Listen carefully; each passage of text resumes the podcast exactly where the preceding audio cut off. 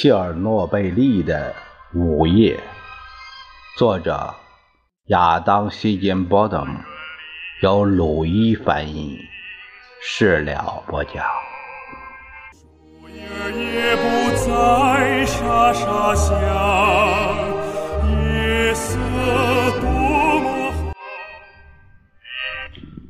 咱们再回到禁区。逃亡居民遗弃的那些猫猫狗狗，开始成为一种健康威胁。苏联农业部担心狂犬病和瘟疫会就此蔓延。更迫在眉睫的是，这些又饿又绝望的遭遗弃的宠物，皮毛如今已经被彻底腐沼，会毒害他们遇上的每一个人。乌克兰内务部长转向猎人和渔民协会，请求援助。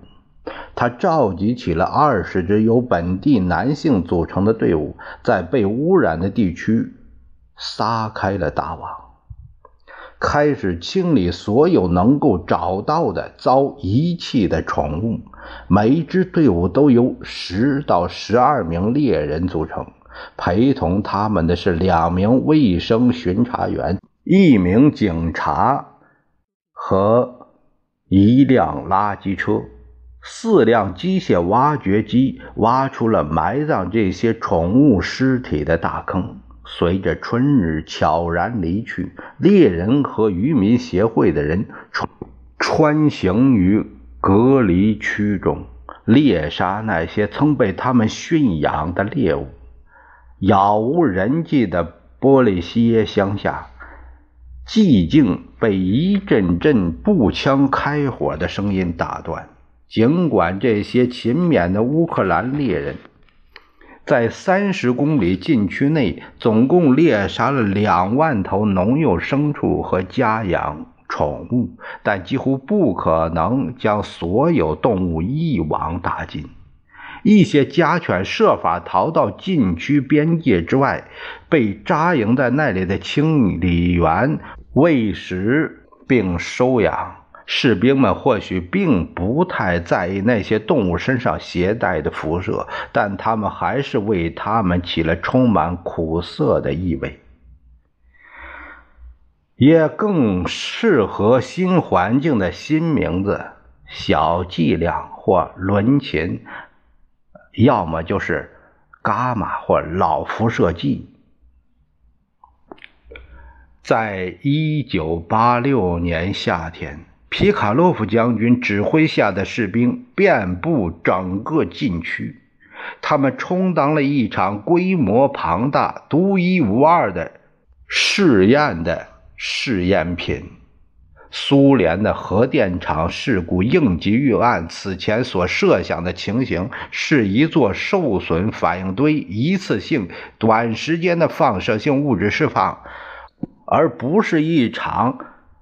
持续如此之久，甚至在除污染工作开始后仍未完全停止的灾难。三十公里禁区内部的房屋和建筑全都被以不同的方式污染了，严重程度视其与核电厂的距离和烟雾飘过时的大气条件而变化，并没有一定规则可以遵循。从车里亚宾斯克杠四零召来的辐射专家，在应对。马雅克灾难后续影响时积累的知识和经验，让他们成为清理放射性土地的不二人选。但即便是他们，也从来没遇到过如此情形。开始时，化学部队试过将一切清洗干净，他们使用水炮、消防水龙向农场、建筑物、民房喷洒水。和除污溶液 SF 杠 2U 但当溶液流到地面上时，放射性坠尘开始聚集，建筑物旁边土壤的放射性污染反而增加了一倍。于是他们只好用推土机铲走最上层的土，一些材料更难对付，铺设外墙砖墙壁尤其难以清洁。而强化水泥在清洗之后的污染程度一如既往。士兵们不得不拿刷子刷出那些放射性核素。在庭院、花园中，人们将最上层的土壤全部铲走，装进模子，再用一层粘土盖得严严实实，然后再在上面种上新的草籽儿。污染程度最严重的土壤被卡车成车的拉走，成为。核废料埋在特别挖出来的大坑里，许多居民点儿经过两次甚至三次除污处理，那些长时间拒不接受除污处理的房屋，索性被推平，最后整座村庄都被推土机夷为平地后加以埋葬。并在他们的所有位置上设置了三角形的金属标牌，上面带有国际公认的标志，标示放射性危险的三叶草符号。苏联的技术人员试了他们能想到的一切办法，来去除建筑物和附近。土地上的放射性核素，士兵们在基地厨房中将聚乙烯醇煮开，生成一种可以涂在墙上吸附污染物的液体。干了之后，它们会变成能够脱落的薄膜，在路肩上喷洒沥青。控制扬尘，并在不可能清理干净的高速公路面上不停地铺设柏油，在米杠八直升机上安装内装胶水的巨桶，从空中往下倾洒，希望固定住地面的放射性颗粒。苏联装配技术研究设计院。（NIKIMT） 啊，，Nikim Nikmt 中型机械制造部的技术服务分支机构的专家，把全苏联的工厂都过了一遍筛子，寻找任何可能用来抑制扬尘的东西。前提条件是足够便宜，又能够大量供应。随着夏天慢慢过去，从 PVA 胶水到巴胆，一种用。甜菜和木材加工的废料制成的浆糊，各种材料陆续被运到禁区外缘的铁路车场，然后在直升机下方化作粘稠的深色雨点洒落而下。与此同时，辐射对乌克兰境内河流、湖泊、水库的威胁也一直考验着苏联工程师和水利专家的创造力极限。爆炸发生后几天，他们便从莫斯科、基辅被召集到禁区，想尽办法不让放射性坠尘冲刷到普里皮亚季河流中，进而渗入地下水。此外，他们还要尽力防止已经进入河水中的污染物危及下游的基辅和供应全基辅饮用水的巨型水库。军方的建筑工程特种部队与苏联水利部的人马一道，建立了一百三十一座新的水坝和过滤装置，钻了一百七十七口引流井。并开始建造一道长五公里、厚一米、深三十米的地下粘土墙，希望可以在被污染的水流入河之前将其阻住。在靠近普里皮亚季的地方，隔在城市和核电厂之间的卫生区，曾经遍布松林，它们正好位于。爆炸后头几天，反应堆释放的重度放射性坠尘飘走的路线上，厚厚一层释放贝塔粒子的放射性核素灰尘，让它们受到了超大剂量的辐射，在有些地方高达一万拉德，超过四十平方公里的林地几乎瞬间便被杀死。不到十天，连续普里皮亚季核电厂的公路两边茂密的松林便变成了一种不同寻常的颜色，针叶逐渐从深绿变成红铜色。在这条路上疾驰而过的士兵和科学家根本不需要从装甲运兵车的窗口往外看，便已经知道自己进入了红树林 （Red Forest）。即便有装甲钢板和防弹玻璃的保护，他们的辐射剂指针也会在超强的辐射中开始剧烈摆动。这片树林威胁巨大，没过多久，作战工程师便将他们砍倒，埋在由混凝土封装的坟墓中。在集体农场的土地上，农业科学家使用深耕作业法将表土翻开，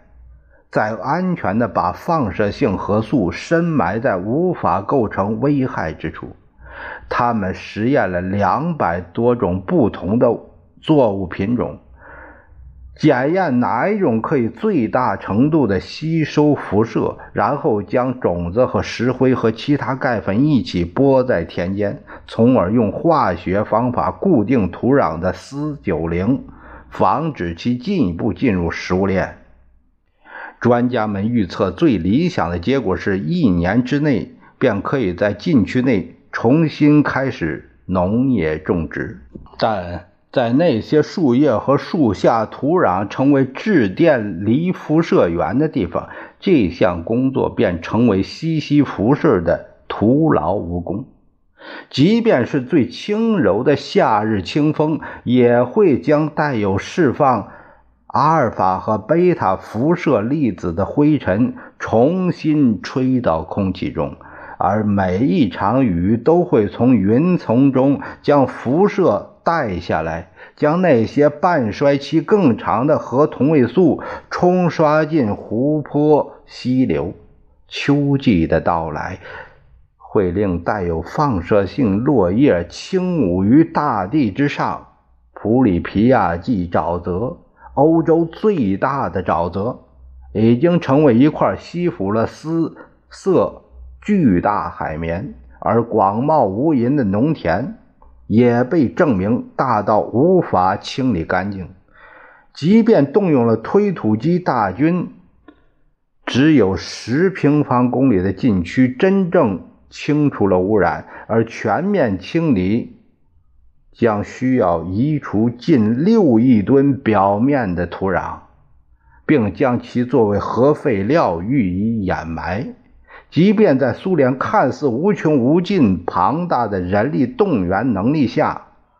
这也被视为一件不可能完成的任务。到六月初，三十公里禁区已经成为一块被军队团团包围住的放射性战场，在核电厂的周围。地上满是大战后的一片狼藉，丢弃的车辆、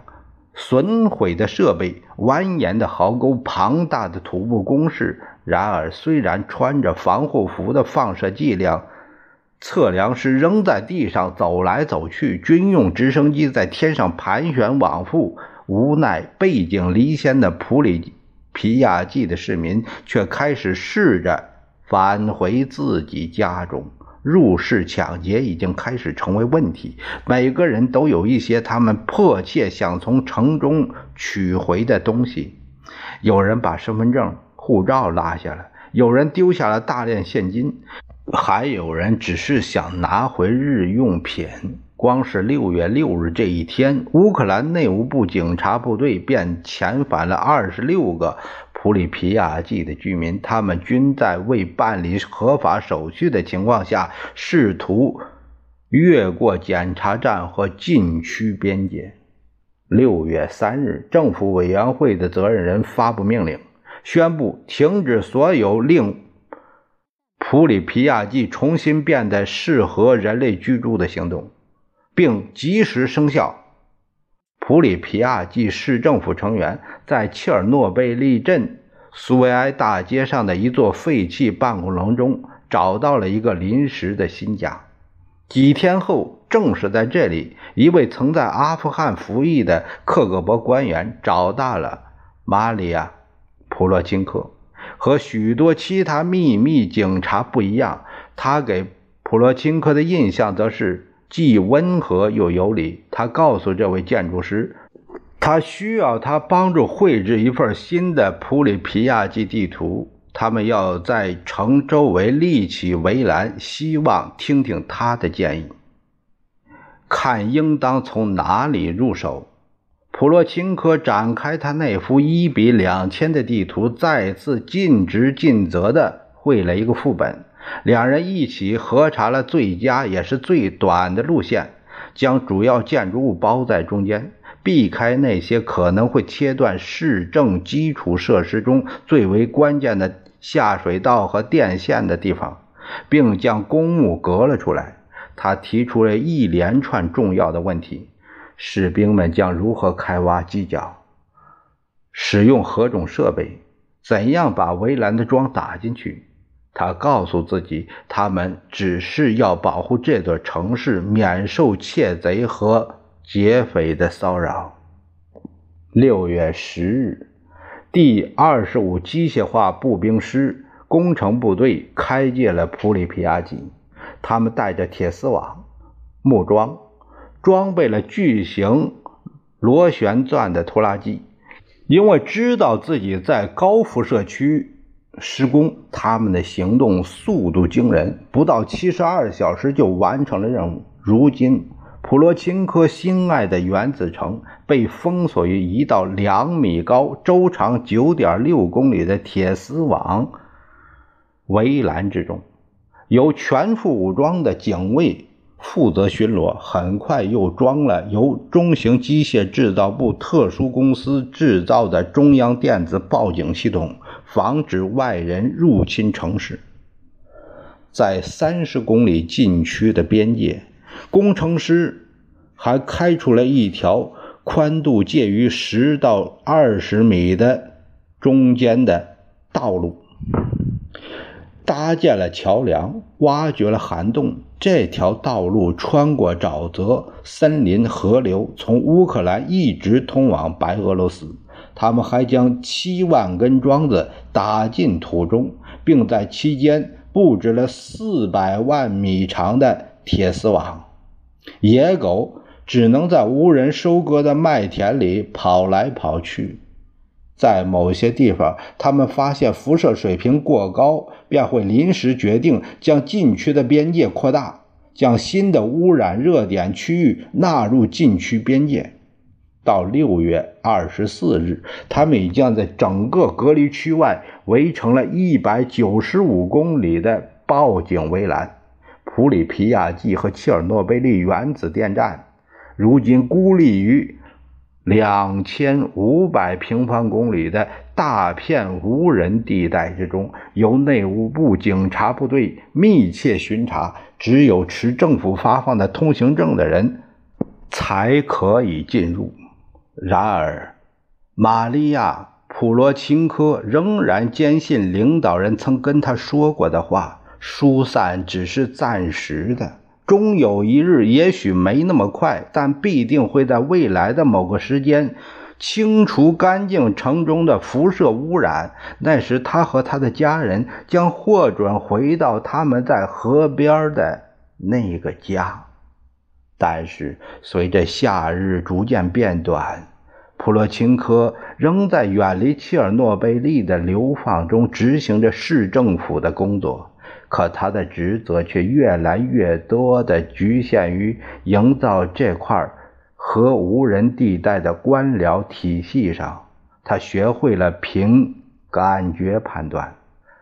来他办公室的专家，那些是直接从反应堆周围的特别禁区来的，他们的衣服会发出臭氧的味道。与此同时，他得到官方指示，协助被疏散的市民回到他们的公寓，取走家具和个人物品。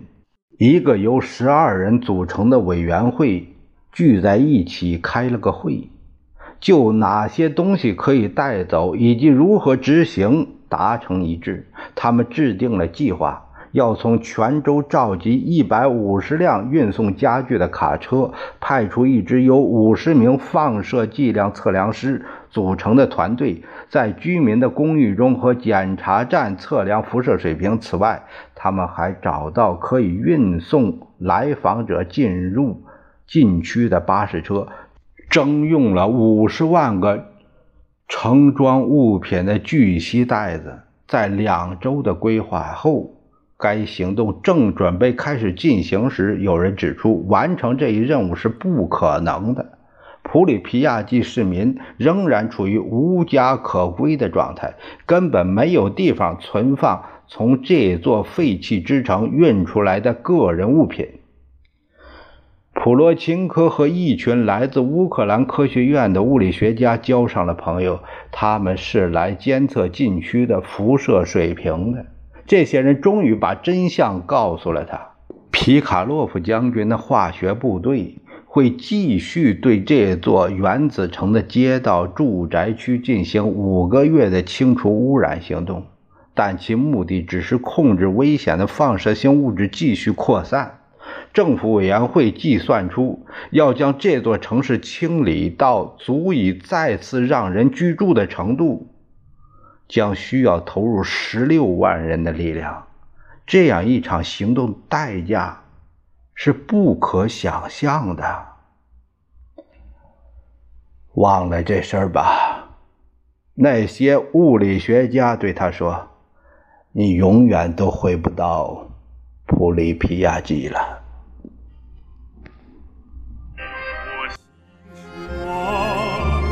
在这